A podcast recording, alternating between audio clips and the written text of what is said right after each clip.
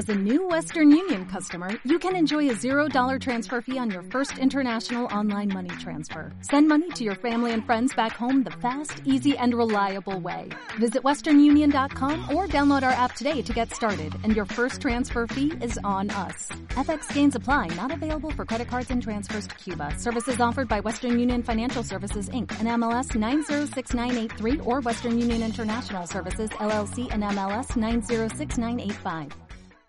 Bienvenidos una semana más a cuatro reviews y un funeral.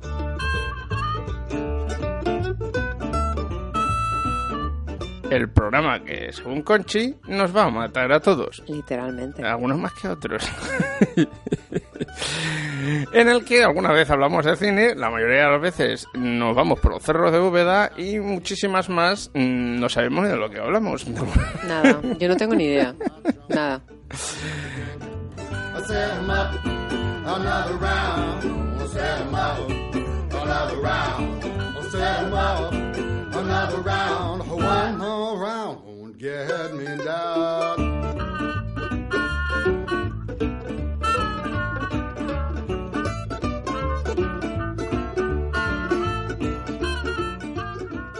Eh, disculpad la, la, El entusiasmo. el entusiasmo y la, y la verborrea, Las ganas, pero, estamos- pero estamos es que estamos machacados. destrozados. O sea, el Festival de. Cine y otras cosas nos están Yo llevo dejando... cuatro días, tío. Cuatro días. Es- A cañón. a cañón ahí hasta que va. A muerte, a ¿Va a morir el festival o tú? O los dos. La semana que viene te lo digo. La semana que viene seguro que he muerto yo antes. A este paso creo que caemos los dos. Madre mía. Bueno, pues Conchi, eh, ¿de qué vamos a hablar esta semana? Pues no lo Antes sé. de que vamos- hagamos... Antes de, antes de morir, Matamos. o vamos a intentar hacer un, un episodio. Vamos a ver. En el programa de hoy os hablaremos de la review number one, en la que Rubén nos hablará de la película que ha visto en el Festival de Londres. ¿eh? La que abre el festival. La que abre el festival, de hecho, y abrirá, abrirá el programa de hoy. Eh, Me gusta abrir a lo Vamos a abrir. Widows. En la review number two os hablaré yo de la que he ido a ver yo, que, Que no fue, fue... por cierto, la que abrió los pases de prensa del festival. Fíjate. Que es la vi yo hace ya un par de semanas. Wildfire. No, no es fire. Wildfire, la he escrito mal, es Wildlife. ¿Por qué he puesto Wildfire? Wildfire, no lo sé, porque Estoy es Wildlife. obsesionado. Es porque creo, por lo que vale la historia, que va a ser más Wildfire que Wildlife. Pero es, wild, es Wildlife. No es Wildlife. hay un incendio aquí. Ya está, Bueno, ya está. wild, Wildlife. En las noticias y los rumores os hablaremos de James Gunn. Bueno, diferentes. ya, vamos a dejarlo. Pero ya vamos a hablar de James Gunn. Chan, De- chan. de- entre otras, os dejamos ahí un, un ligero toque. En la review number 3, Rubén nos hablará de Insatiable. Insatiable. Insatiable. Y en los estrenos semanales del Reino Unido os hablaremos de las diferentes películas que se estrenarán en los cines de este país y también de los estrenos que se estrenarán en España. Estrenados. Estrenados en España. En España es estrenado. El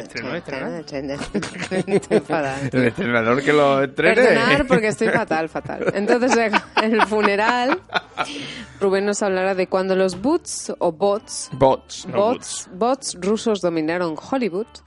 Y ya para acabar en la review number 4, os hablaré yo de la Catedral del Mar. Review number 1, Widows. Madre mía, les ha dejado sordos. Our go date is in three days, the night of the debate. Now, all of our work is worth nothing if we don't move this money and fast. The notebook says $5 million. That's exactly the amount of money Mulligan was accused of taking in commission kickbacks. So over here we have $2 million. 20 Tupperware boxes, each box has $100,000 in $100 bills. It weighs 44 pounds. Now over here we have $2 million. 40 Tupperware boxes, each box has $50,000 in $50 bills. It weighs 88 pounds. I feel like I'm in school. Tell me about it. We gotta start thinking like professionals. We're in business together. There's not gonna be some cozy reunion. After this job, we're done. We have three days to look and move like a team of men.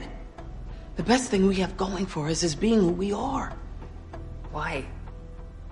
Because no one thinks we have the balls to pull this off. Muy bien, pues Widows es la última película del director eh, Steve McQueen, que no tiene nada que ver con el actor.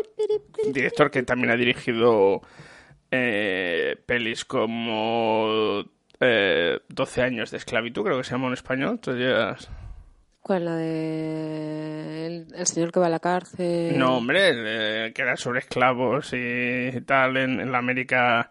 12 Years a Slave se llama en inglés. Ok. También es el director de, de Shame y de Hunger, que, que son dos películas que a mí Shame me gustó mucho, por cierto.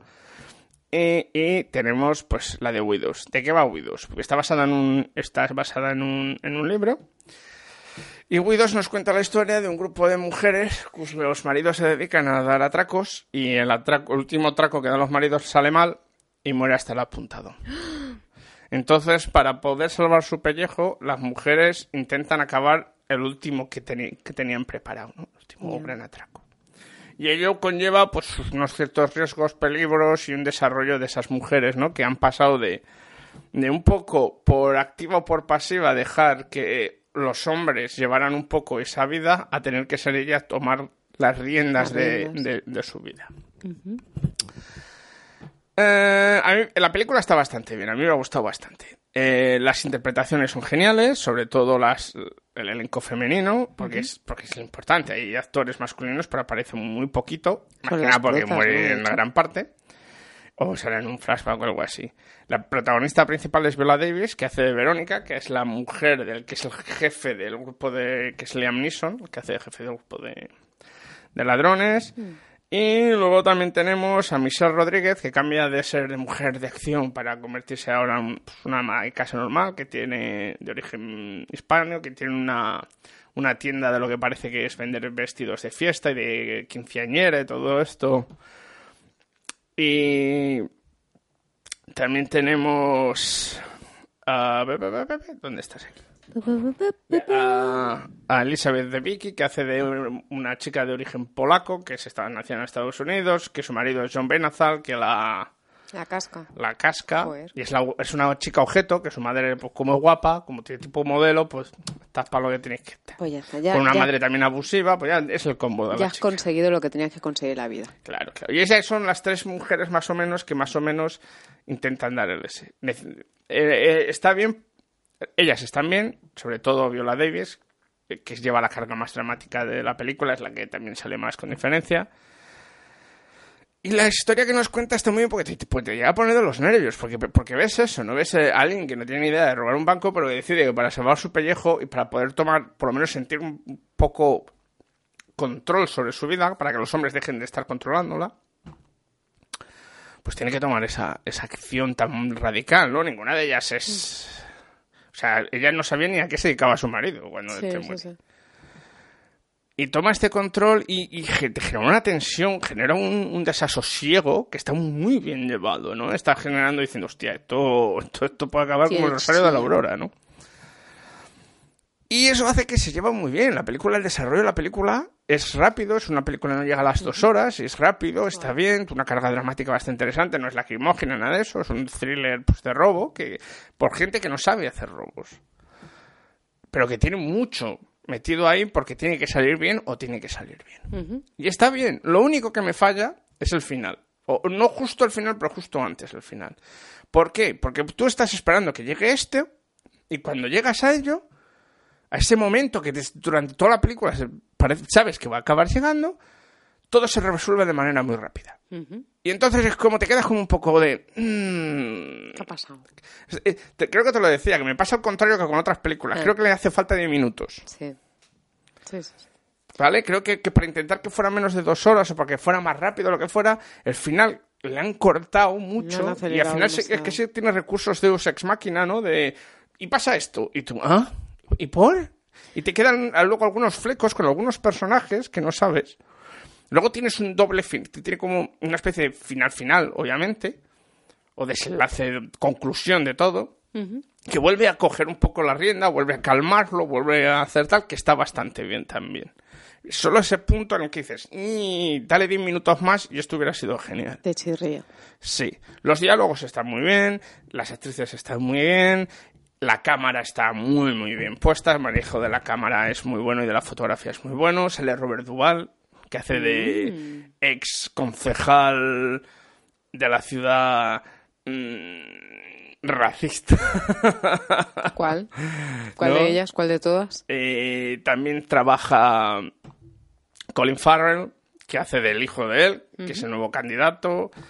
Eh, la verdad es que está bien. O sea, lo hacen todos bastante bien. Eh, no hay nadie perfecto tampoco, no te está diciendo que ellas sean maravillosas y geniales, pero, pero te está diciendo que bueno, que hay un momento que necesitan tomar los controles de su vida porque primero los hombres que supuestamente tenían los controles ya no están, pero además es que tenían un mierda de tres pares de narices Sí. y siguiente, porque si no, pues, pues, pues, pues, pues, cosas peores pueden pasar, ¿no? Ya. A mí ya te digo que me, ha- me, ha- me gustó, me parece muy interesante. Me regalaron el libro, que no he tenido tiempo de, de leerle. Y creo, pues es eso, es, es, distinta por eso, ¿no? Esto no es Oceans, eh, ¿cómo se llamó? Oceans 8. O sea, esto es como Sí, Oceans verdad, 8, porque pero bien tiene, hecha. tiene como un caliu, ¿no? De eso. Pero es como Ocean's un poco, ¿no? bien hecha. Sí. Bien hecha con respecto a que, pues eso, tienes una sensación de, de peligro, de que, de que cualquier momento les va a pasar algo que era lo Además, que no tenía la otra. En Ocean's 8 comentábamos contigo que, que es una no tiene pena, nada de humor, por cierto, ¿eh? pero que era una pena que con el elenco tan bueno que tenía de actrices y tal, que lo hubieran llevado tan mal, ¿te acuerdas? Efectivamente.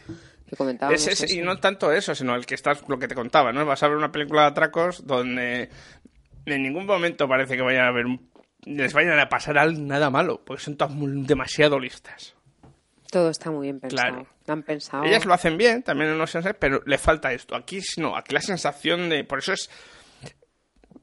Es una película de atracos, pero roza el thriller. O sea, está ahí con el thriller, lo cual hace que sea mucho más intensa y mucho más movida. Pero hay momentos en los que. En los que la tristeza de sus personajes aflora, o las vidas que, tienen que llevar afloran, y entonces todo se para durante unos segundos, ¿no? Para que te deje contemplar esa soledad que tienen ahora. Sí. Y, y ya te digo, los colores, el uso de la cámara, muy Buenísimo. bueno. Qué guay. Es un director que a mí me gusta bastante, Steve McQueen. Es un director británico, por cierto. Eh, y, y por eso digo, a mí, si no habéis visto la peli de Shame, deberíais verla con Michael Fassbender, que está muy, muy bien. Guay. Y esta también. Está bien, pero me gustó más Shame, yo creo. Shem, Bueno. Pero no, no defrauda, o sea, no, no, no, no, no tiene un nivel que digas, ostras, ¿Qué ha pasado? no? Sí, no, no, vaya bajonazo ha pegado, ¿no? El nivel medio me está claro que puede subir un poco más y que es una cuestión de gusto, pero el nivel medio que, tiene, y aunque tiene nivel. ese problema al final, al final lo importante de lo que te está contando la historia no, no escatima en detalle ni escatima lo que te cuenta, ¿vale? Eso O sea, te quedas un poco así porque dices, bueno, está un poco traído por los pelos este caso, pero lo que te está llevando ahí está muy bien. Entonces, no, tampoco es que te sientas diciendo, ah, vaya, la ha cagado en el No te último ha tramo". decepcionado decir, Sí, ah, sí. ¿eso qué es? y tal. Eso está bien. Muy bien, pues a ver si la, si la veis y nos decís. No creo que tarde mucho en llegar al cine en ninguno de los dos sitios, ¿eh? Porque vienen- Seguramente, como nos escribís Esta es a de Oscar, o sea, estamos hablando de que seguramente Viola Davis vaya, sea candidata a los Oscars por la película, ¿eh? Muy bien, perfecto. Pues nada, cuando la veáis nos escribís un review o nos hacéis un mensajito o algo. Bueno, la toca Conchi con la review número 2, que es Wildlife. How'd you feel about your name?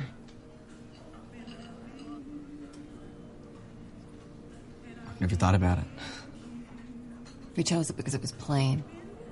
Joe. You could be anyone with that name. I suppose. Jeanette. I never liked that.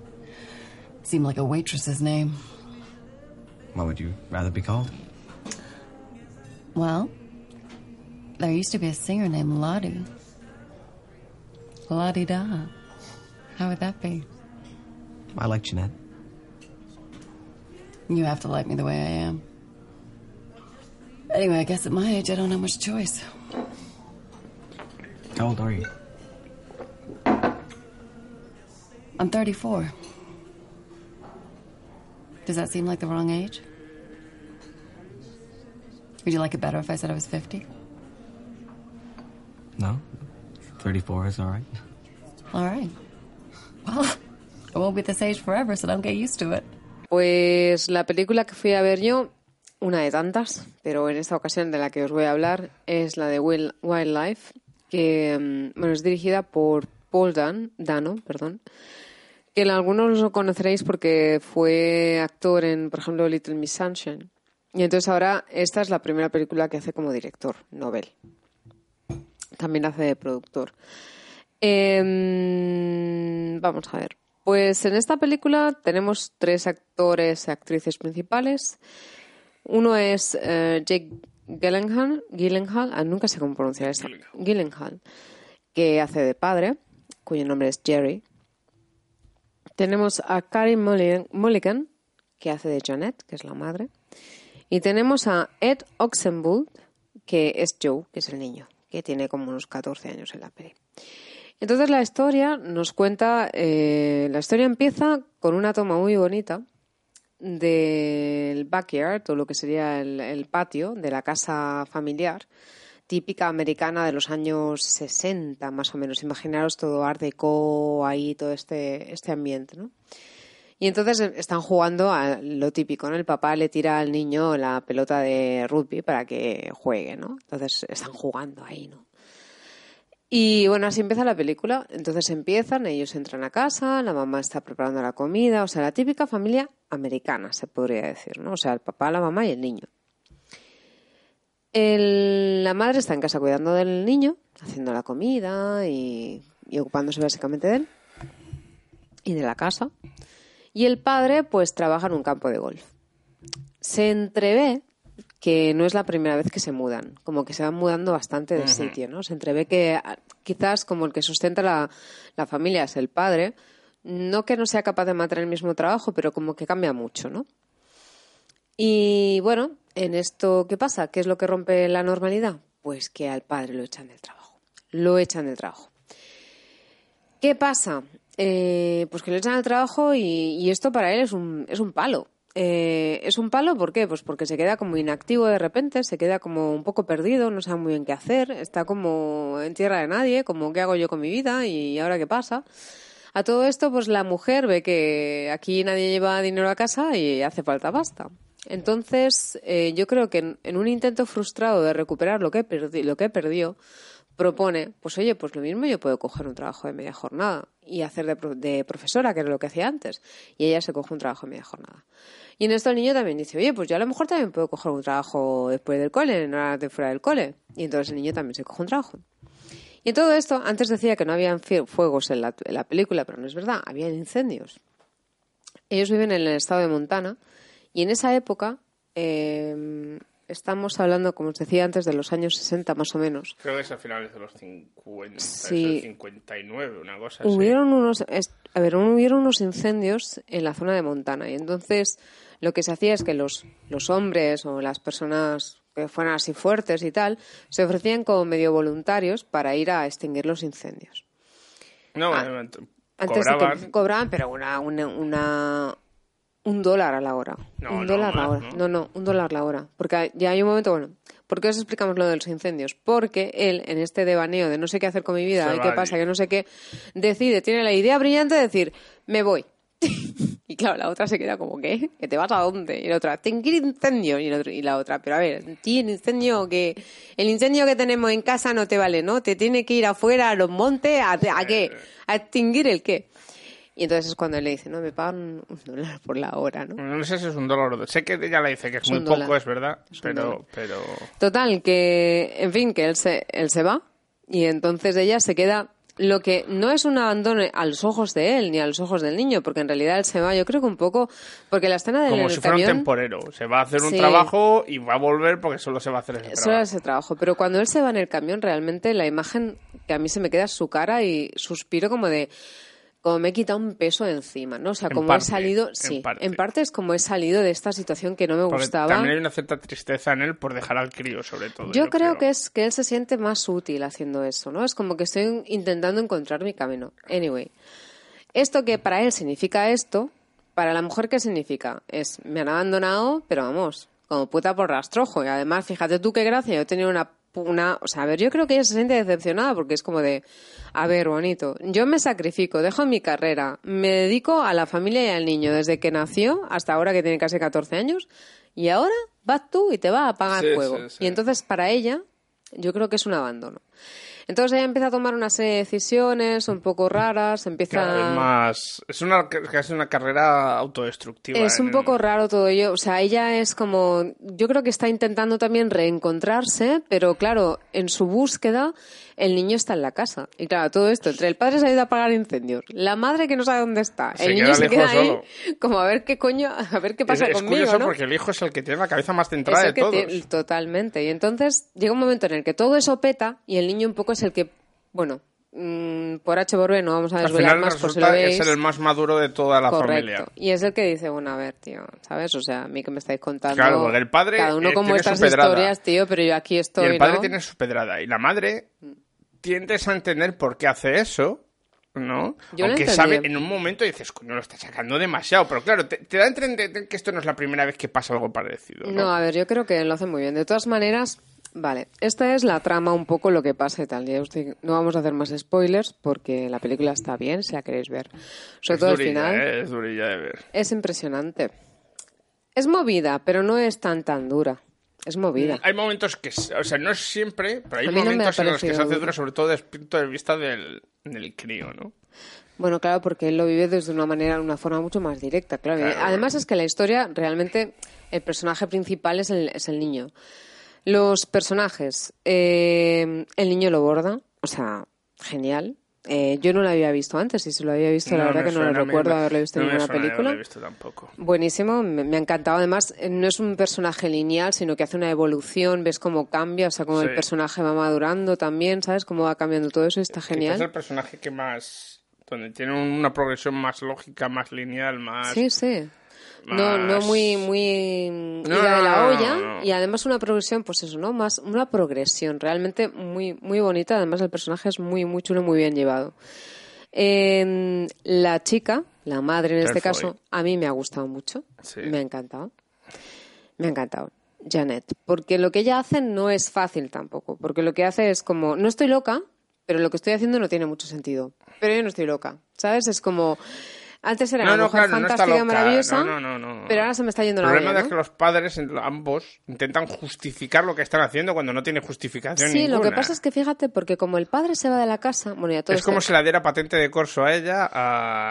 Lo que le pasa al padre es que él tiene esa libertad, entre comillas, de poder ser lo Claro, que a él le dé la gana sin que nadie esté em, a su cargo, por así decirlo, pero ella ese proceso lo tiene que hacer delante de los ojos del niño, ¿no? Entonces por ahí se cometen fallos Claro. un poco bestias, pero claro, es el witness, ¿no? O sea, es el testigo eh, porque Claro, está ahí. claro.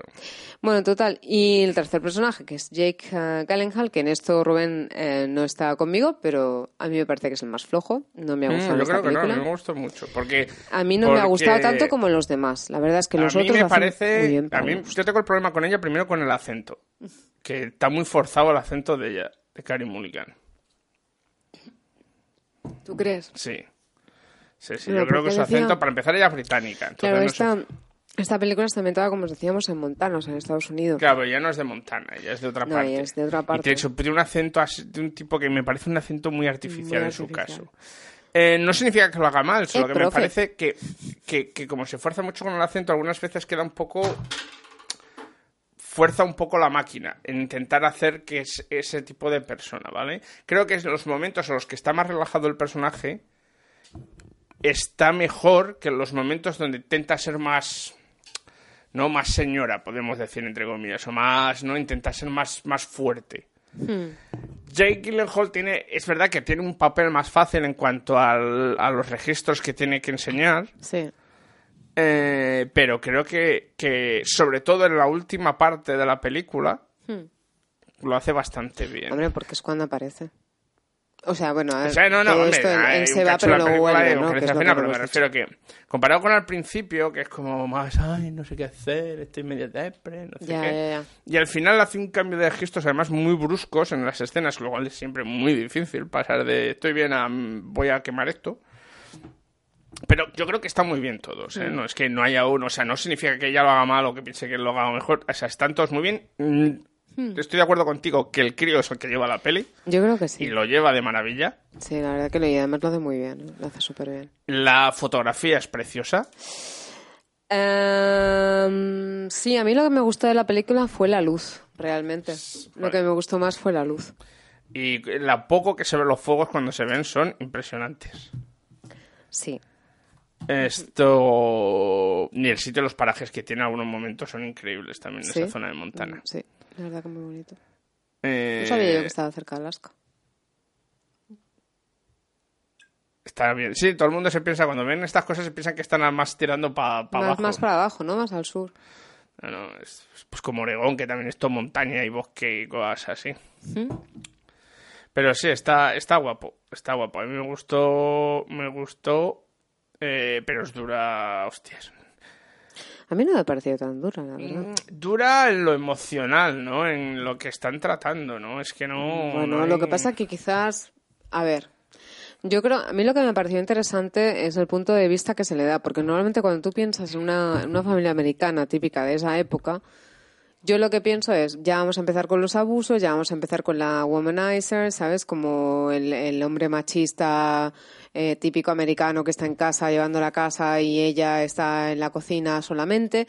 Y no, realmente el toque que se le da es un poco de aquí hablamos todos, todos somos una familia, a lo mejor no nos gusta lo que estamos oyendo, pero todos tenemos voz, ¿no? Y a mí eso me pareció muy interesante, la verdad, ese approach para una familia americana. Estamos hablando además que 60. no es una familia americana de clase media. Es No, no, no, clase es baja. bajita. Sí, sí. O sea, bueno, que, O sea, si, que si no trabajan no claro, sobreviven realmente. A mí eso me gustó, eso me gustó bastante. Bueno, cambiamos de tercio, Cambiamos que nos alargamos. a las noticias y otros rumores. James Gunn cambia de bando y escribirá, y posiblemente dirigirá, Escuadrón Suicida 2. Sí, después de que la Disney le echara porque hacía 70 años que había escrito unos twitters en los que de manera frívola o un intento de humor negro salía cosas como la pedofilia, no sé qué, no sé cuál, pero nunca en plan serio, sino en- y que eran twitters de antes de, de hace 10 años, una cosa Ya, así. pero ¿Qué? tienes que tener cuidado con esas cosas. No, no, no, claro, tienes que tener cuidado porque entonces no es que se haya quejado nadie, eran grupos de extrema derecha que se han quejado de ello. Y gracias a ellos, por la Disney, no, no, no, no, porque somos una serie familiar y se tiene que ir y le vamos a despedir. Adiós, Y los, los, los actores escribieron diciendo no le echéis porque creemos que es una tontería. Él ya había pedido perdón por ellos antes de estar grabándolo, Ya les había borrado y aún así vuelve. Y no es que estemos diciendo que es que estuviera algo serio de hay que eh, tal, era en plan humor negro, un plan que puede estar más acertado, menos acertado, te puede gustar más, te puede gustar menos. Pero había hecho eso, ¿no? Y le echaron. Entonces ha cogido DC y ha dicho, ah, muy bien, muy bien, pues le vamos a contratar para hacer Escuadrón, Escuadrón Suicida 2. Venga. Mejor que, eh, que el anterior seguro que va a ser. De momento solo le han contratado para escribir el guion, ¿vale? Pero lo casi seguro es que acabe dirigiéndola también. Se sabe más o menos cuándo saldrá el año que viene. ¿no? todavía se supone que empiezan a grabar pues a finales del año que viene o algo así. Madre mía, o sea, 2020. Hasta el 2020 nada. La cuestión que tiene es que ha dicho que seguramente haga como un, un reboot. No, mejor no lo cambia todo, pero sí que va a hacer que sea distinto grupo, en parte distinto, para que no sea, para que pueda tener flexibilidad. Porque este tío lo, lo que quiere es flexibilidad. Al fin y al cabo, él, cuando hizo Guardians of the Galaxy para la Marvel, la hizo él, la escribió él, él- y como fue un éxito, por la Marvel le dijo, ah, no te decimos nada. Claro, luego le han despedido por esto. Ya tienen el guion, eso sí, van a usar el que él hizo para Guardians of the Galaxy 3, pero están buscando a director ahora. Tienen un pequeño problema porque una parte del elenco pues no tiene muchas otras muchas ganas de que otros les dirijan. Claro. Eh, sobre todo Dave Bautista, que tiene una muy buena relación con el director porque es el que le volvió a sacar a la fama y tal. Y entonces por eso lo lleva más, lo lleva Más más chungo. chungo. Eh, pero bueno, yo creo que, eh, que si hay alguien acertado para darle una vuelta y hacer que la película sea un poco emocionante, pues seguramente sea este director. Así que DC han sido más listos que la Disney. Y, es que es, es la de vuelta, es lo de siempre, ¿no? No es que haya hecho algo, no sé qué, es que se han quejado grupos de extrema Hasta Dave Bautista lo dijo y parte del elenco, es que es que estamos cediendo a grupos de ultraderecha. ¿Es esto lo siguiente que vamos a hacer? Ya. Bueno. Vale, pasamos a la siguiente noticia. Richard Madden, Madden, Madden. quedamos Maiden, con el nombre. Madden, Madden. Richard Maiden, O M-A-D-D-E-N, pa, pa. podría ser el próximo James Bond. Se Se van a acabar el mundo. Richard. esta- ¿Cuándo se estrena? No, no, la próxima ¿Tienen de James fecha? Bond se estrena el año que viene, yo creo. ¿Es antes del Brexit o después? No lo sé. Después, después, obviamente. sí. La siguiente James Bond sigue siendo eh, Daniel Craig, el, el James Bond. Esto estamos hablando para la siguiente. Coño, ¿ya lo tienen pensado? Sí, más o menos. Este, pues. Rob, Rob, eh, Richard, eh, alias Rob Stark, eh, Madden, o sea, Rob Stark es, eh, es el que es, de juego, es el actor que hacía el Juego de Tronos, de, del rey de del norte. Ti, ti, ti.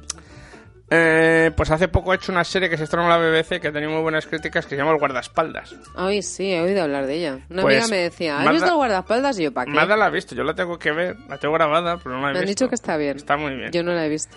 Eh, y él, él es el que hace de guardaespaldas. Si les ha gustado tanto, tener ese deporte ahí tipo James Bond. ¿Qué han dicho tú? Y es cierto que de los actores jóvenes, él es del Juego de Tronos, es uno de los mejores actores, porque yo todavía no entiendo por qué Kit Harrington es más famoso que este. Bueno, sí, porque el personaje llegó más lejos, pero. No sé qué decir. que conste que no odio a ese chaval, a Kit Harrington, es que solo es mal actor. Bueno, no sé. Eh, y así que pues eso, posiblemente sea el próximo James Bond, porque dicen que les ha gustado mucho. Qué bien. Tiene ese toque de je ne sais quoi. Muy bien, o sea que es un Casanova. Muy bien, pues bienvenido al elenco. Siguiente noticia. Siguiente. Netflix ha cancelado Iron Fist. Perdona, es que me acaba de dar un... Luego te lo digo. Sí. Hay un flashazo ahí, un flashazo ahí de fresa y de limón. Lo siento. Netflix ha cancelado Iron Fist después de dos temporadas. Sí, hace un, par de meses un mes y pico que se, se puso la segunda temporada. Que crítica. La crítica la puso algo mejor. Yo he visto. No he visto todo, he visto solo un, par de episodios y es verdad que es mejor que la. Pero es que por una cuestión de que no podía ser peor que la primera temporada. Sí que es verdad que está más conseguida, él está mejor en el papel, aunque sigue siendo no el mejor candidato, a lo mejor de que otro que se le dio Juego de Tronos, por cierto, otro actor. Aquí todos saben jugar. Solo de Juego de Tronos. Por cierto, ¿cuándo, cuándo, cuándo? Eh, ¿Cuándo era? En marzo, abril, ¿no? Dentro de nada ya, ¿no? Nada. Cinco meses. Pre-Brexit, entonces. Ahí, empieza antes, acaba después. Fíjate, justo en el medio, qué cabrones, cabrones. Bueno. Eh, y la han cancelado. Eh, no así con otras. Esto me da a mí que han cancelado la serie, pero no han cancelado el personaje. ¿Qué quiero decir con esto? Que seguramente siga apareciendo porque cuando él ha aparecido en otras series, las series no estaban mal. Y hay un cómic muy famoso que son él y Luke Cage, que se llama Heroes for Hire, Héroes de Alquiler. Y cuando ellos son dos han salido juntos, mejora bastante. Me da a mí que Luke Cage tampoco va a tener una tercera temporada y que van a juntar a los dos personajes. Ok. Porque. Primero, porque así se ahorran una serie. Y segundo, porque así le dan más. Más vidilla. Claro, y, y entre ellos dos se complementan y tal. Mientras así como Jessica Jones es más difícil que esté en otra serie, y lo mismo Sí. le pasa a Daredevil, Sí. y volverá a aparecer cuando vuelva a haber una serie de los Defenders, me da a mí que no se va a acabar Iron Fist como tal. O sea, se va a acabar la serie, porque es que la verdad es que cuesta llevar esa serie, pero no el personaje per se. El personaje, bueno, bien, ¿no? Está bien que nos saca el personaje, el personaje nos gusta, nos gusta el personaje. Muy bien, pues Rubén, ¿nos hablas de la review number 3? ¿Nos hablas de Insatiable? If Bob wanted me to seduce him, I needed practice. And if the clerk was a problem, I could kill two birds with one stone. Amy didn't give it up to Joey Buttafuoco right away. Wait, not yet. When? I don't know. I have to check my schedule. I might be going to jail. You don't want me to go to jail, do you?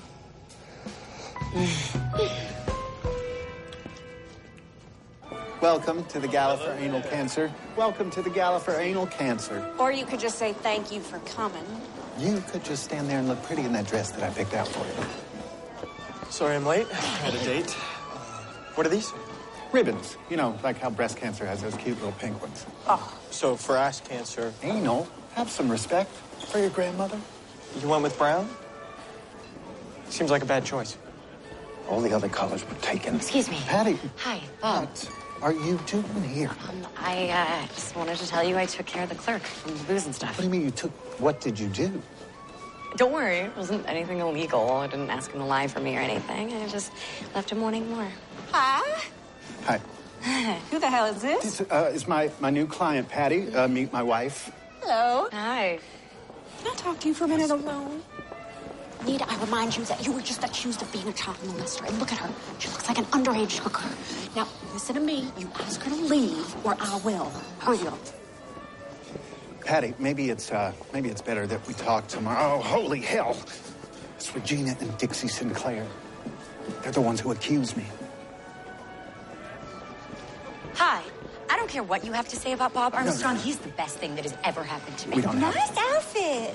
How old are you? Okay, That's okay, sweetie. Now it's time to go. Security. Carly, will you I'm stop? sorry, Bob. I'll have this Okay. Hey. Are you crazy? Your Bob's wife was a shrew, but I was already driving a wedge between them. The Long Island Lolita would have been proud. Pues Insatiable es una serie de Netflix, como no, eh, que he visto al final del verano. Es que no te las acabas, tío. Es que en las de Netflix, de verdad, No, no, esta, me la acabo, acabas, esta ¿eh, me la tío? acabo. Esta tiene 10 o No, 11 episodios. me refiero más, que Netflix tiene tantas series es que es empieza imposible una, acabar. acaba una, empieza otra, y es otra, y otra, y otra, y otra, y otra, y otra. Eso no para, Bueno, no para. Que tuvo, empezó con ciertos problemas porque se quejaban de mucha gente que hacía fat shaming. Fat shaming es aquello de, se le llama al generar o meterse con gente con sobrepeso u o Sí, gorda. sí. Eh, ¿Qué nos cuenta la serie? La serie nos Sería cuenta lo de una chica en Estados Unidos, en el sur, en el sur de Estados Unidos, en la que pues es una chiquita gorda, que está mal, nadie la quiere, la gente se mete, la hacen bullying en el colegio, en el instituto, bla bla bla bla bla bla. Un poco cabroncetes, ¿eh? Hasta que es, está hecho una mierda, porque le ha pedido salir un chico, por fin se ha atrevido, el chico le ha dicho, eh, déjame en paz. ¿Estamos locos o qué? ¿Estamos locos? Y entonces, pues ella le pega, se va a comprarse un no sé qué a un, a un, ¿cómo se llama esto? A una, pues una tienda, y a la salida uno que está pidiendo por ahí le intenta robar la comida Coño. a ella y ella le pega. Ella le pega o algo así. O sea, él le, le rompe la mandíbula, pero a él, ella a él le da también para ir pasando. Hostia. Entonces, como tiene la mandíbula rota y no puede comer durante no sé cuántos tiempos más que líquido, pierde un huevo de peso. Estos son los... Estoy describiendo los 10 primeros minutos de la serie. ¿eh? Bueno, claro. Y entonces, pues se pone en plan tipín ella. Y entonces, Y el entonces otro, conoce- entonces el otro sí. Conoce un ¿No? abogado Ah, bueno. un abogado Uh, con mucho manerismo, abogado. un abogado, abogado, que eh, se dedica a hacer coaching, o sea, a enseñar a Comer. No, no. ¿A qué? A- a- es, es, A los es, es un pageant coach. O sea, los pageants son esto de que van la- pues, pues, pues las misses, mis no sé cuántos, mis no sé qué, que en Estados Unidos eso es gigantesco. Oh, sí, sí, sí. Entonces, cuando la ve, conoce a ella, porque él hace de su abogado, de, hace de su abogado, dice, Dios, eres genial. Y, y como él ha pasado una mala racha, porque una madre que estaba cabreada porque no consiguió que su hija ganara y está Bueno, zumbada la madre, está zumbada esa peores. madre, Peores. y le acusa a él de que, la- de que, de que la ha metido, de que se ha aprovechado de la hija. Que es mentira, pero dice que se ha aprovechado de la hija. Claro, no se va a ninguna parte porque no puede demostrar que se ha aprovechado, porque no se ha aprovechado de la hija. Y entonces él le dice, pues ella le dice, pa, pues vale, yo quiero trabajar. Y él se vuelve loco, uh, por fin voy a poder enseñar otra vez el Page Coach, ¿no? Y encima ella se enamora de él, Oh. él no, porque él está enamorado de su mujer, que es mi. Mm. Es, ¿Cómo se llama ella? Leches. Eh, aquí está, perdón. Eh, a ver, ella, la mujer de él, eh, es como no. Alicia Milano, Ah, de vale. embrujadas y muchas Sí, otras, pues hace mujer de él, ¿no?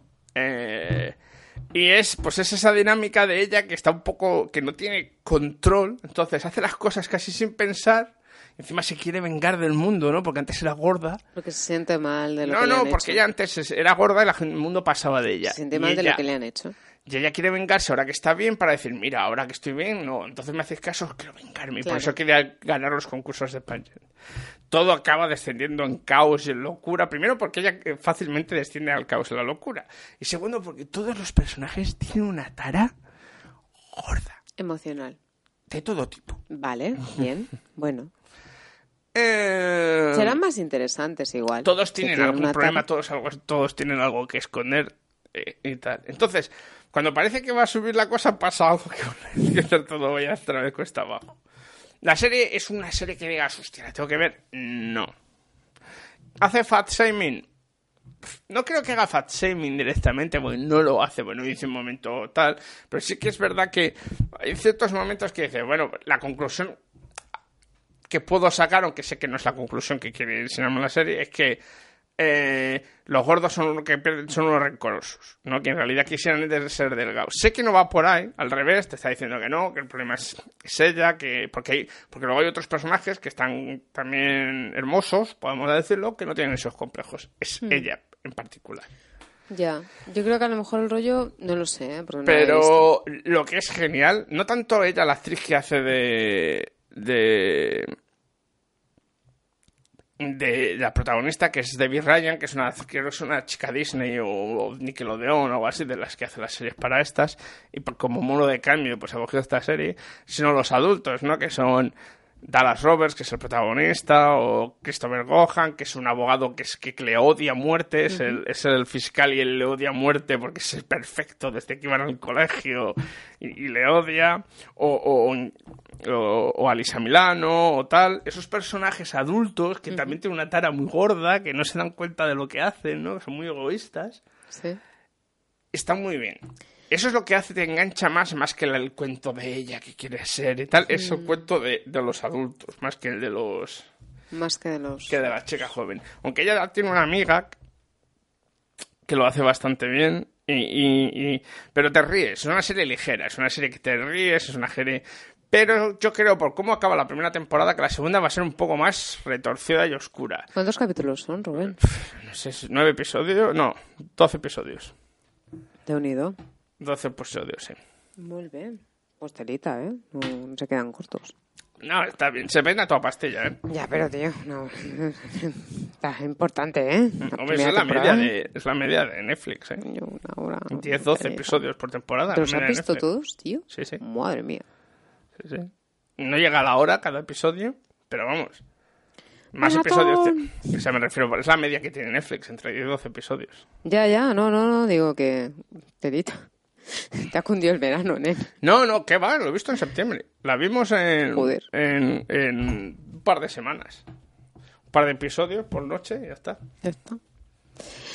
Bueno, Chati, Pues pasamos a los pasamos a los estrenos semanales. Estrenos semanales del Reino Unido.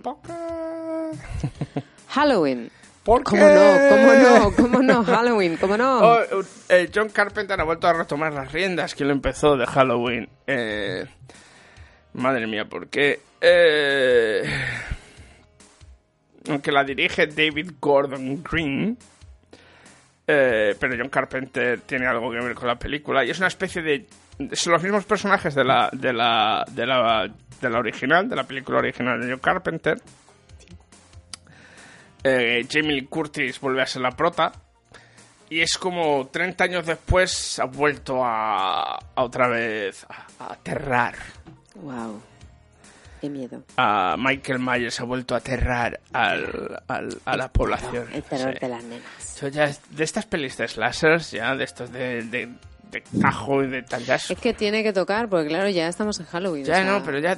Primero, empezar Halloween no sé si tiene 24 partes, pero bueno, esta parece que es vuelta. No es tan serie B, es más tal, pero me da igual, ya es que es. Ya aburre. Poco cansino.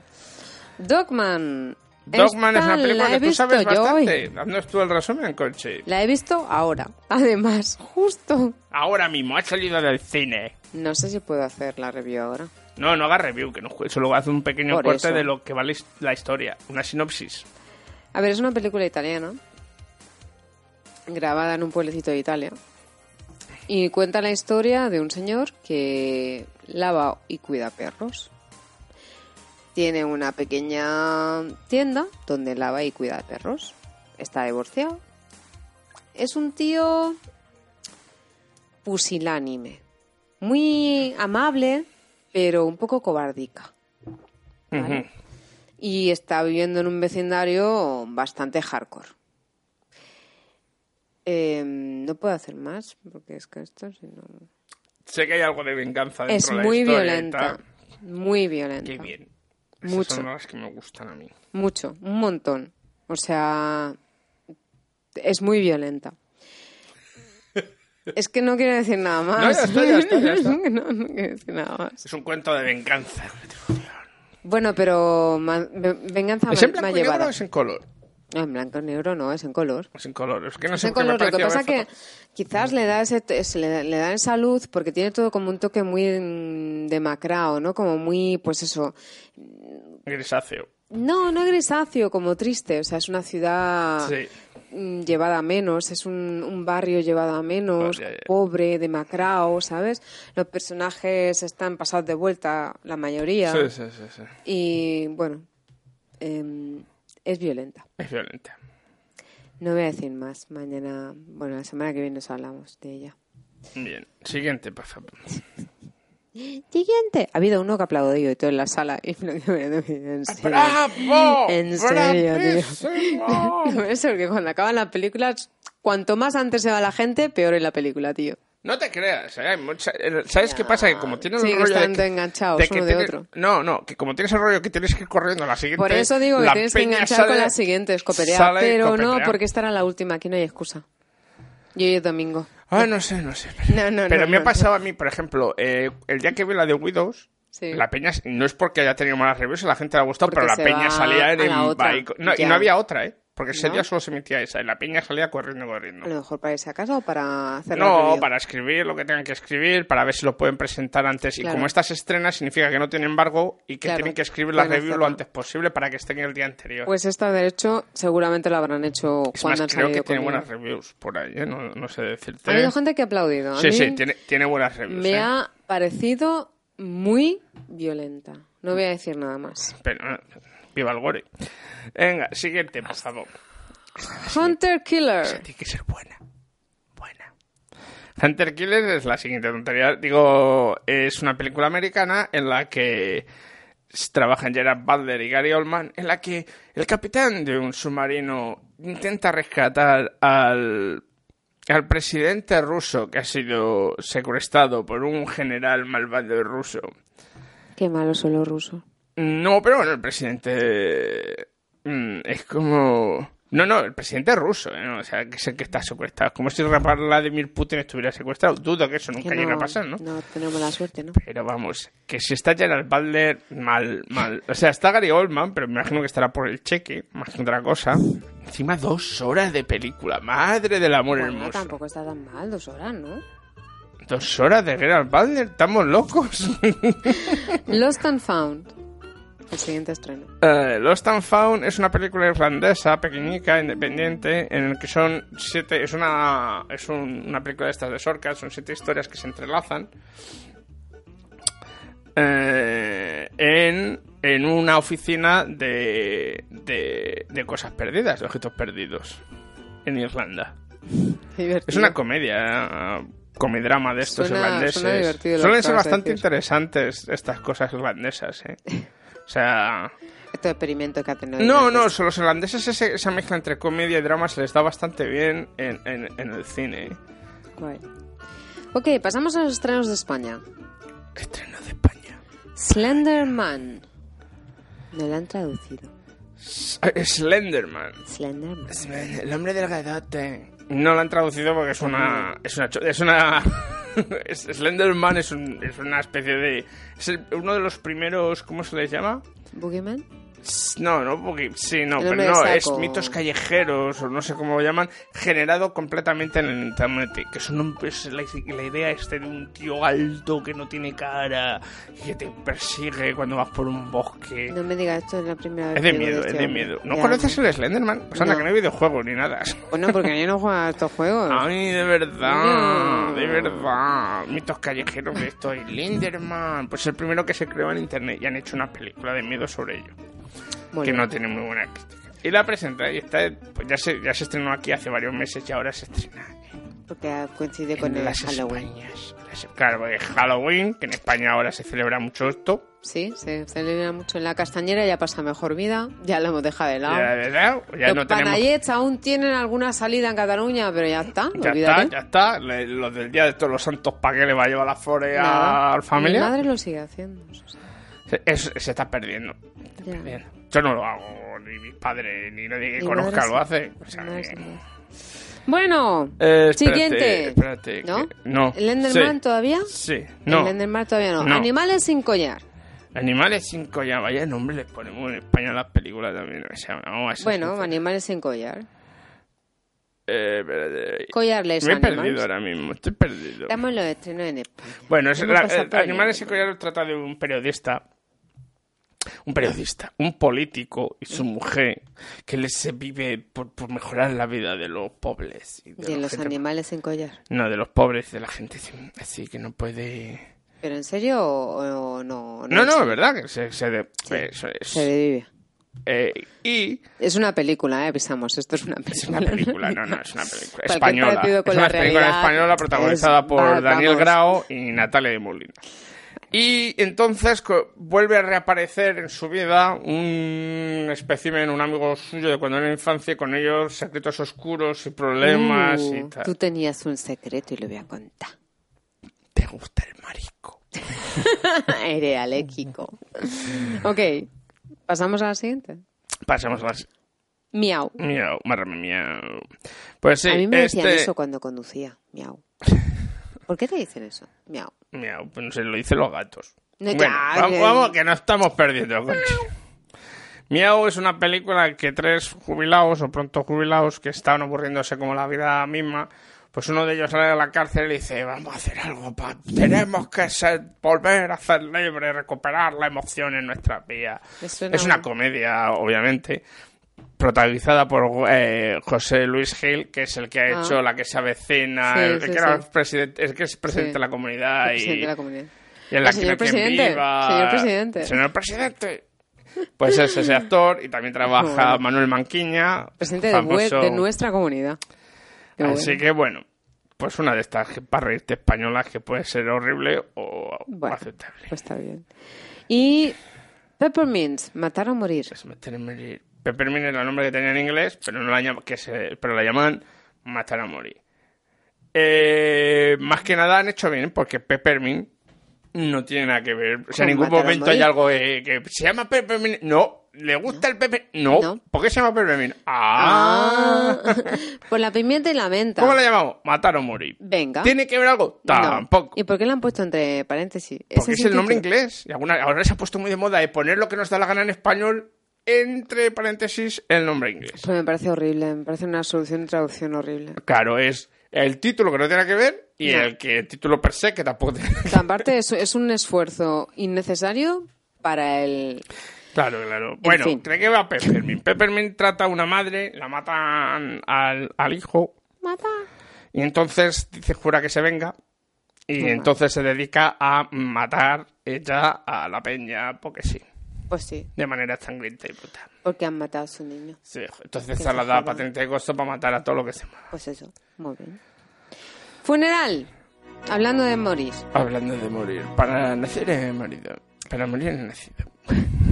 Cuando los bots, boots, bots, boots, Bots, bots. Bots, Bots bots. sere- con dos os. Son botas. cuando los bots, bots, Cuando las drogas afectaban a coche. cuando, cuando los bots rusos dominaron Hollywood. Pues sí. Ahora, hace poco ha salido a la luz que casi todos los comentarios así, o por lo menos aquellos que lo perpetuaron, el ataque contra la última película de video, no, no la de solo, la anterior, de Star Wars, la de el último, los últimos Jedi o como lo quieran llamar, eh, eh, han sido bots rusos. Bots son cuentas que se utilizan por varias gentes, que son cuentas artificiales, que no hay nadie detrás de ellas, sino que están controlados por grupos de hackers o de gente pagada. ¿Botox? Botox no, eso es otra cosa. Para, para poder poner información o lo que sea. En este caso, a los rusos que les gusta mucho, lo hicieron con Trump y con otra gente, pues también lo utilizaron para perpetuar ide- ideas de que era una mierda, de que la gente no le gustaba, que no sé qué. Hasta un porcentaje ridículo, o sea, de de los que en realidad lo escribían. Un gran porcentaje, claro. Si tú estás con Twitter y te están reafirmando constantemente de que no, esto es una película, es una mierda, al final puedes acabar diciendo, pues es una mierda. Y lo peor de todo es que te piensas, que acabas pensando que es un pensamiento original tuyo. Hombre, está claro que hay gente que no le ha gustado, ha salido a la sala y ha dicho, mira, no me ha gustado, me parece genial. Pero los que se dedicaban a saltar vitriolo y atacar a, a los actores y todo eso, en su gran parte han sido bots rusos. Eh, ¿Qué significa esto? Que, que ¿Por qué digo dominaron Hollywood? Porque es que encima están empezando a influenciar, como esto que te he dicho de, de lo que le ha pasado a James Gunn, ¿no? Un grupo de ultraderecha y a saber cuántos bots rusos se dedican a meterse con un actor a pedir que se le eche porque mira lo que ha Sí, dicho y llega Disney, que son muy de familia, ¿no? Teniendo- eh, lo cual es gracioso sobre todo porque el que creó Disney era un racista homófobo eh, Como todos los eh, famosos blancos de la época. eh, bueno, en el caso de. Disney, más todavía, eh, de tres pares de narices. Pero bueno, sabe cómo cambia el mundo. Eh, entonces, Hollywood, eh, no totalmente, porque hay un lado que, que obviamente lucha contra ello, pero hay otro lado, sobre todo el- aquel que intenta, lo que le importa es el, el pastizal, Mm. que es una gran parte, vamos a ser sinceros, donde se dejan llevar por cualquier cosa que salga. Y ya está. Esperemos que no pase con Disney, per- con Disney no, con el resto de Star Wars, porque entonces aquí esto es un chiste. Pero bueno, a ver, eh, eh, es para que veas hasta qué punto ciertas cosas, ¿no? Es como cuando influencia, que no son una expresión general, Hmm. pero pueden crear opinión e influenciar a otra gente. Claro. No, no, es que es, es un poder Pero- y- impresionante. el y, que no es porque es un grupo de gente que son muy vocales o que no, no, es que ni siquiera es eso, son bots que son pues pues pues programitas creados para que para que dándoles cierta información generen contenido sobre ella, ¿no? Sí. Y, y- y encima con de, de- de- de potencias extranjeras o potencias también imperialistas, como también lo puede ser Estados Unidos, en los que es una competencia no cultural de no, no, es que quiero acabar con todo esto por alguna razón. Es un, bueno, es que es un poder. Teniendo en cuenta que todo esto viene de Rusia, que es un país muy misógino, muy homófobo. Perfecto. Se parece bastante a nuestro mundo, ¿no? bueno, en el caso de Rusia, bastante más. Todavía les quedan Se parece mucho a Trump. Bueno, pues eso, pues en nuestro mundo. Ya nos contarás sobre Fahrenheit Hostia, 11.9. Hostia. Qué pecha me estoy pegando en este mundo, este verdad, ¿eh? Yo nunca pensé que oiría que la gente llora en un, en un Yo documental ver, de Michael yo te- Moore. ya te he pero- dicho que pero- estoy, estoy tu beta, llevo dos días tu beta, pero entre pero, ayer y hoy, bueno, tío, bueno, bueno. Pero es verdad que hay ciertos temas que los que... a mí es que hoy me da mucha rabia, no, no podía, no podía, tío. No, no, es que Empecé a ver la peli y digo, venga, que te da pam, rabia. pero es que ya no No, podía, te voy a no decir algo. Es lo que él pretende con su documental. No, te, te llega. Son cosas que ya sabes, ¿vale? Lo sabes. Porque no es algo, no te está contando nada nuevo, ni Claro, nada que no sepas, ni que no hayan salido en las noticias, etcétera, etcétera. Estamos hablando del nuevo documental de, de, de Moore que ha salido hoy presentado en el festival. Eh, y lo he visto. Y no es lo, lo que decía Rubén, que trae ayer y hoy, tío, dio unas dos días. Ahí, Jarco con el pañuelo. Lagrimal que no veas. Yo esta mañana no sé si más gente estaba como yo, pero en vez de yo... pasar por el café, se va por el paquete de Kleenex. Yo es que, bueno, ha habido, hay una, solo voy a contar una cosa que ha sido cuando me he puesto peor. Ha sido cuando han sacado las imágenes de, sabéis que Trump había, bueno, la, la noticia de los niños que los separaban sí. de las madres Sí, y tal. sí. Claro, eh, además lo dicen en castellano, entonces Ya, muy, muy, muy chulo. ya no he podido ir más, no he podido más. Michael Moore es también un poco cabrón, tira Sí, no, no, aprieta lo- las pero lo hace muy bien, lo hace muy bien. O sea, te está Ya sé que, que sí, que va a tocar donde más te duele, pero es que realmente Pero es que tiene que hacerlo. tiene que hacerlo, porque es que realmente, o sea, esto, si ya estamos hablando de algo que ha pasado, si ya lo sabemos, Sí, sí, ¿por qué sí. no reaccionamos? ¿no? O sea, bueno, este en es esa- y en eso se consiguió reaccionar, porque Trump Claro. tuvo- ha tenido que pararlo. Bueno, es que es muy heavy. Pero es que es muy heavy. Es Es, que heavy. es Tercer Reich totalmente. Bueno, pero es que es una de tantas. Claro ¿sabes? que hay, es Tercer Reich totalmente. Es que tu cara. precisamente el documental va un poco por ahí, porque lo que hace es la pa- eh, el paralelismo con... Ya llegaremos a él. Ya llegaremos, ya llegaremos. Porque ese sí que hablar. Yo creo que de ese sí que vamos a hablar. Como se Hombre, estrena el día hay- 19, hay para de hablar todas maneras, bastante, ¿eh? sí que hablaremos en plan. Sí, sí. Bueno, pues ya pasamos a la Bueno, parte, pasamos a la Review. four. que es la Catedral del Mal, digo, del Mar. En el siglo XIV, los campesinos vivían sujetos a los señores feudales, sin que ninguna ley los amparara. Mi señor, sed bienvenido a nuestra casa. No tenéis ningún derecho. Y solo podían alcanzar la libertad huyendo a unas ciudades que crecían enfrentadas al poder de la nobleza. ¿Qué haces? Llevarme a mi hijo. Esta es la historia de uno de los hombres que intentaron frenar los abusos de reyes y nobles. Buscad hasta que lo encontréis. ¡Hasta el infierno si es necesario! No le vuelvas a poner la mano encima a mi hijo. ¿Cómo era mi madre? Vuestro padre ha sido detenido. ¿Qué podía esperarse de un siervo asesino y fugitivo? Soy hijo de un payés. Mi padre dio su vida por mi libertad. Pensé que cuando fuéramos ciudadanos nuestra suerte cambiaría. Sigue todo igual. Cuando padre se entere que andas detrás de ese esclavo. Que sea la última vez que te acercas a mi hija. ¿Me oyes? Aledis no es para ti. Además ya está comprometida, así que no hay más que hablar. Una vez tuve que humillarme ante otro hombre. La única razón por la que me fui a la guerra fue para escapar.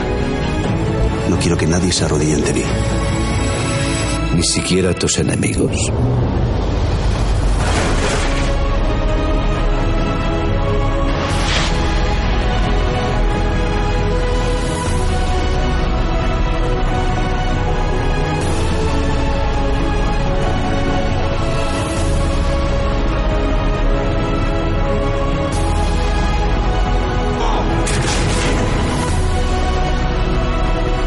Es la historia de la iglesia de Santa María del Mar. No fue construida por reyes ni obispos, sino por el pueblo.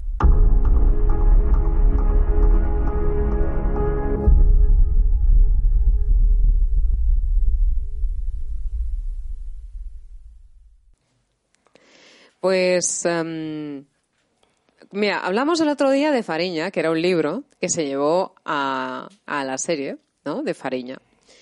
Que por cierto, todavía tengo que hablar con mi amiga de Pontevedra. Marta, si estás oyendo esto, tenemos una, conver- un- una conversación pendiente de Fariña. Em, bueno, pues ahora os hablaremos también de otra serie que está basada en un libro, que es La Catedral del Mar. La semana pasada os hablábamos de, de una serie catalana y esta mm, no es catalana porque está, bueno, está en castellano, o sea, está, digamos que los personajes hablan en castellano. Em, pero sí que el autor es Ildefonso Falcones, Ildefonso Falcones, y está basada en eh, la historia de la construcción de la Catedral del Mar. Para los que no hayáis leído el libro, pues eh, ver la serie realmente os da una idea de todo el libro de pe a pa. Lo que suele pasar es que si os habéis leído el libro, cuando veáis la serie diréis, pero esto no era exactamente así o aquello no pasó después y era... e-". O sea, que eso puede pasar. El libro es muy bonito, o sea, yo os lo recomiendo encarecidamente porque la verdad que está súper bien y engancha desde la primera página. Es una producción de A3 Media, TV3 y Netflix. Es una serie solamente, es una temporada con ocho capítulos, más o menos de una horita, horita y algo. Y nada, se ha estrenado ahora. El primer capítulo salió en mayo y el último me parece que julio. Eh, nada, cuenta básicamente la historia de un campesino en el siglo XIV y nos cuenta la historia de los Estañol. Entonces la historia empieza con el, bueno, pues eh, el padre, digamos, que es Bernat. Bernat es el hijo que se queda con su padre en la masía de la familia en medio de- del pueblo de, de Cataluña. La hermana de el padre, que el padre es Bernat, la hermana de Bernat se ha casado con un señor y se ha ido a Barcelona, se ha ido a la capital. Y como se ha casado con ese señor, se ha llevado toda la dote. Y entonces a Bernat lo que le tocan son las tierras del padre. Entonces él se queda en la casa del padre. Se enamora y se casa. Se casa con Francesca. Siglo XIV. ¿Qué pasa? El día de la boda. El derecho a pernocta. Entonces llega el señor de, bueno, sabéis lo que es el derecho a pernocta, que es cuando viene el señor de, de las tierras y dice, esta me la tengo en que... Castilla era el, el derecho a pernada. ¿Pernada o pernocta? Pernada. Pernada. Para nada. bueno, total, que viene, tiene la delicadeza de venir cuando estás haciendo toda la celebración y todo el mandangue. Oye, entonces- diciendo, me la voy a pasar por la Sí, piedra. sí, ahora que a la novia, antes de que tú la, la estrenes, me la llevo yo y me la estreno yo. No solamente eso, sino que además esa misma noche, bueno, ese mismo momento es, mm, yo la desvirgo, pero tú ahora vienes y rematas la faena, porque yo no quiero que se diga que ese niño es mío. Entonces, la mujer acaba de ser violada y en ese momento el marido que no la quiere violar tiene que, bueno, mm, hacerle el amor mm, delante de los soldados para que no se pueda decir que ese niño ha sido de él. Es unos capones de, de mucho Bueno, no, que fea, El libro es brutal, ¿eh? El libro es brutal. Bueno, en total, de esta historia nace eh, Arnau, Arnau Estañol. Arnau Estañol es el hijo de Bernat y de Francesca. Francesca se la llevan a Palacio porque se rumorea que eh, Arnau no es hijo del señor del señor de los castillos, sino que es hijo de Bernat. Parece ser que los espermatozoides pues llegaron a su curso y eso al señor del castillo no le gusta. Entonces ella Francesca y la deja en caballerizas con el niño, con Arnau. Bernat que se entera, ¿qué hace? Va y se, agencia a su hijo. O sea, como puede, se las ingenia y se lleva al niño. ¿Y dónde se lo lleva? Pues se lleva a la casa que él conoce, que es la casa de su hermana en Barcelona. Entonces, durante un tiempo determinado están viviendo en la casa de la tía, pero como si fueran ciudadanos de segunda, ¿no? Entonces, eh, Arnau trabaja con Bernat, pero es tratado como si fuera un primo, no primo, con una cierta, unos ciertos privilegios dentro de la casa de los señores, que son sus tíos, pero que son como una clase media acomodada de la sociedad catalana, ¿no? Bueno, en, en medio de todo este grigal que os acabo de explicar, hay unos personajes que son muy interesantes que son los, eh, no serían los estibadores, pero son las personas que trabajan en el mar.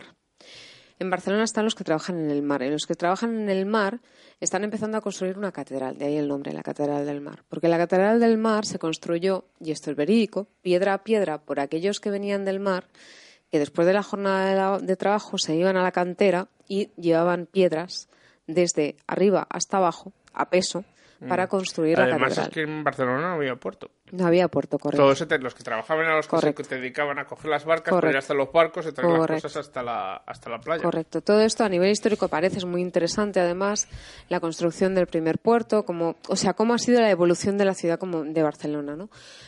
Cosas que no sabes, cosas que hay, como por ejemplo cuando les invaden o los diferentes reyes, los borbones, ¿no? Que, No, los borbones no pueden ser. bueno, los que habían, ¿no? O sea, los diferentes reyes que van habiendo, ¿sabes? Y cómo se apoyan, ¿no? Entre ellos. O sea, es una evolución interesante de la ciudad y es otro punto de vista que realmente no tienes, ¿no? Y bueno, dentro de esta historia, pues Arnau se va haciendo mayor, al final Bernat perece. Es la evolución natural de las cosas. Y Arnau tiene un amigo que es eh, Joan. Joan es un niño que, cuya madre está encerrada, porque antiguamente si la madre o la mujer se iba con otro, el marido tenía derecho a encerrarla de por vida. Que no matarla, sino encerrarla de por vida. Eh, Adulterio, sí. Y ya está, encerrarla de por vida, que tiene narices. Y bastante hacía si le tiraba algo por el agujerito para darla de comer. Entonces Joan tiene madre, pero no la tiene realmente. El padre lo repudia, porque no sabe si es suyo o si vete a saber de quién es. Y entonces Arnau, pues, tiene un hermanito. Y el hermanito es su amigo Joan. Entonces Joan, pues, acaba siendo Joan Estañol. Bueno, a todo esto, la familia Estañol se va haciendo grande, más grande. va haciéndose más grande por, bueno, por diferentes circunstancias que se dan durante todo el libro, que es muy interesante. Eh, Arnau, Bernat muere, su padre, y Arnau pues se va haciendo mayor, se hace cargador de piedra, o sea, va llevando la piedra con, porque los admira, ¿no? Ve a los hombres que llevan las piedras, cree en la madre, porque para él, como él piensa que en su madre se ha muerto, porque es lo que le ha dicho su padre, su padre le ha dicho que su madre está muerta, porque claro, decirle que es una prostituta porque lo tuvo que hacer así cuando él nació, o sea, es muy fuerte, pues le dice que se, que se murió cuando él nació y ya está. ¿no? Pero bueno, entonces la familia Estañol pues eh, va creciendo, ¿no? Como os he dicho antes, Joan es un hermano añadido. Adoptivo, sí. Adoptivo. Luego está la figura de Leonor, que es una noble que se tiene que casar con Arnau Estañol porque se acaba haciendo una persona muy poderosa, muy influyente de la ciudad de Barcelona, a la que todo el mundo quiere. Y entonces, por conveniencias, pues... ¿Cómo se llama el personaje de Josep María Pou? Josep María Pou, hosti, hosti, hosti, Que es el que le ayuda... Hosti, no, espérate, espérate. Sí que aparece el Pou. Claro, claro, es el que el amigo que le ayuda, que tiene también mucha pasta. Bueno, porque y es el, este es el- vale, no, este es el que le hace, le hace sí, el que le hace saltar, porque este es judío. A Sí. ver, cuando llega la- Ah, en la repudia de los judío. judíos en la ciudad de Barcelona, Arnau ayuda a una familia judía. Bueno, ayuda a los niños a salir de. bueno, los niños están. La ciudad se vuelve loca y van a por todos los judíos. Entonces, en una de esas van a a matar a unos niños. Y él se mete en medio porque hay unos niños judíos que él no sabe ni quiénes son, pero se pone en medio para que no para que no los maten, ¿no? Y entonces resulta que son los niños de, un de una persona bastante poderosa de la ciudad que le ayuda económicamente a que eh, aumente su riqueza y, y tenga mayor poder, ¿no? Eh, mm, ¿Qué más? ¿Qué más? ¿Qué más? ¿Qué más? ¿Qué más? ¿Qué más? Amado, más. No, Blanca, no, no, no, estaba buscando el nombre, no lo encuentro. Ahab. Ahab. Ahab. Es el, el sirviente del señor que es el padre de los niños. Bueno, y entonces en toda esta historia se encuentra con otra niña que tampoco tiene papis y entonces decide pues también darle el apellido español porque bueno, como todo el mundo se llama Taño, me ha dicho, mira, voy a regalar el Aquí apellido también. todo la mitad de la Aquí no pasa nada, yo no tengo niño, pues yo regalo el apellido. Ya como mi padre se lo regala a mi hermano, pues ahora lo regalo yo también. Y entonces se lo regala a otra niña que es Eleonor. Pero Eleonor No cuentes más que ya estás en terreno. no, spoiler. Eleanor, perdón, Eleanor es, es la que se casa con él por, por porque no quiere casarse, porque ella no quiere es una bruja, no se quiere casar, No, no, no, ya, ya, pero le toca casarse. Pero la niña que, que la readopta eh, no es esta, es Mar, Mar es Michelle Jenner. Bueno, eh, los actores, Aitor Luna es Arnau, Arnau Estañol es el que lleva el peso principal de eh, Arnau cuando es mayor. Eh, Daniel Grau es el que hace de Bernat, que antes lo estaba buscando porque no me acordaba el nombre. Daniel, Bernat, Daniel Grau es el que hace de Bernat, que es el papá, y aparece en los primeros capítulos, luego ya no. Eh, famosas así que a mí me suenen, eh, Silvia Bascal, Que es la que hace de... de señora bruja. Mala. Malísima. Andrea Duro, Sí, que es una de los primeros amores de, de Arnau. sí. Y que luego- acabas de decir, que también es la que, una de las que más sale, que es la que hace de hija Sobre todo al adoptiva, final. No, ah, bueno, la que acaba de decir que hace de hija adoptiva, esta es Michelle Jenner, Que es la... es la hija adoptiva, la otra español. y luego está Natalie Poza, Sí. que es la que hace de Francesca, que es la mamá de, Sí. de Arnau. Y luego, pues eso. Que bueno, que María, Arnau realmente piensa que su Como mamá figura, como actor famoso, pues sale José María Pou. Sí. Ahab. Es el, el sirviente del, del judío, pero que luego acabará siendo su sirviente, o sea... Que como es un actorazo, pues da igual, pues todo lo que hace Claro, bien, sí. pues... La verdad que las interpretaciones están muy bien, eh, pero bueno, lo que tú decías, Poe, eh, sobre todo, Tiene demasiados años en las tablas. va, o sea, este es el- lo que le eches, lo que le eches a Josep María Poe, lo que le eches. Andrea Duró, yo creo que lo hace muy bien, Aitor Luna también, Michelle Jenner, Es muy flojilla, la he visto en más no me series, acaba de, sí, no me acaba de, no sé, no Tal me- porque tiene una cara... Sí, angelical, y bonita, tal. joder. Pero a mí no me acaba de No, hacer no, la he visto más cosas y no me... Silvia Bascal sí. Silvia Bascal sí que tiene. Yo creo que bastante. Y nada, luego está Tristan Ulloa que hace de padre Albert, que es uno de los que llevan la Sí. Catedral del Mar. Este también está bien. Es un buen actor, es un Sí. chaval que me gusta. Tristan Ulloa está bien. Y ¿Ya yo creo que ya vamos a ir acabando. Oh, ¿Cuánto llevamos? Pues un- más de una hora, Venga. ¡Ay! pero menos de dos. Qué miedo me acabas de dar. Bueno, no, no, pues no nada. llevamos tanto, llevamos más o menos como ayer. Vamos Vale. a acabar con el mismo tiempo que ayer, que la semana pasada. Dale. Vamos a acabar. Como siempre, esta parte que no le gusta a Coche, pero que es muy importante, darle al like, darle a seguirnos, seguirnos en Facebook, en, Twitter. en Instagram, en Twitter. Ya sabéis, cuatro reviews, fun, arroba fun. cuatro reviews un funeral, arroba cuatro reviews un fun en, en Twitter. Creo que lo voy a cambiar. Me voy a hacer 4R1F o algo 4 así. R1 o 4 y and 1 o algo así. No, que- no sé si te dejan meter caracteres ah, especiales. bueno, pero ¿eh? 4 y 1 sí, ¿no? Sí, sí, sí. Sí. Creo que lo voy a cambiar si es que ya me, me O canso cuatro la del por fu- uno. fu- fu- ¿Cuatro 4 por por uno? 1. 4 por 1. 3, en 1, ¿no? No, ¿por qué no? 4 por 1. Eh, sab- podéis escuchar también el, el otro podcast que tengo con César, que es el de Por un puñado de grapas, si os gustan los cómics y demás cosas. Y saber que la semana que viene va a ser el especial del London Film Festival. Lo cual es importante porque muchas películas de las que se van a estrenar en breve, sobre todo que vengan del otro lado del charco, eh, se, se están echando aquí. Así que... Y con eso voy un bizcocho hasta la semana que viene. Hasta la semana que viene. Pasarlo bien y poneros el chubasquero que está lloviendo. Sí, buena nit.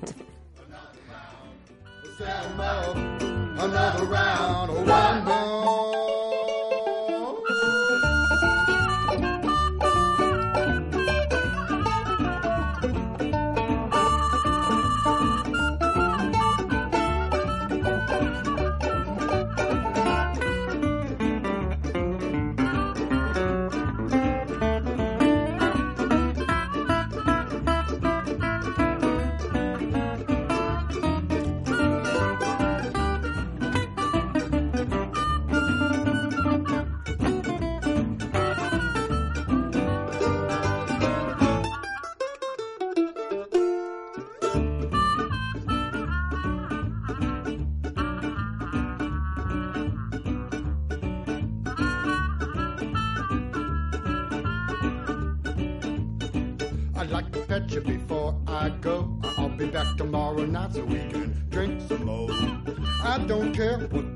are thinking. I'm not drunk, I'm just a drinking. I said more, another round. I said more, another round. I said more, another round. One more round, get me down.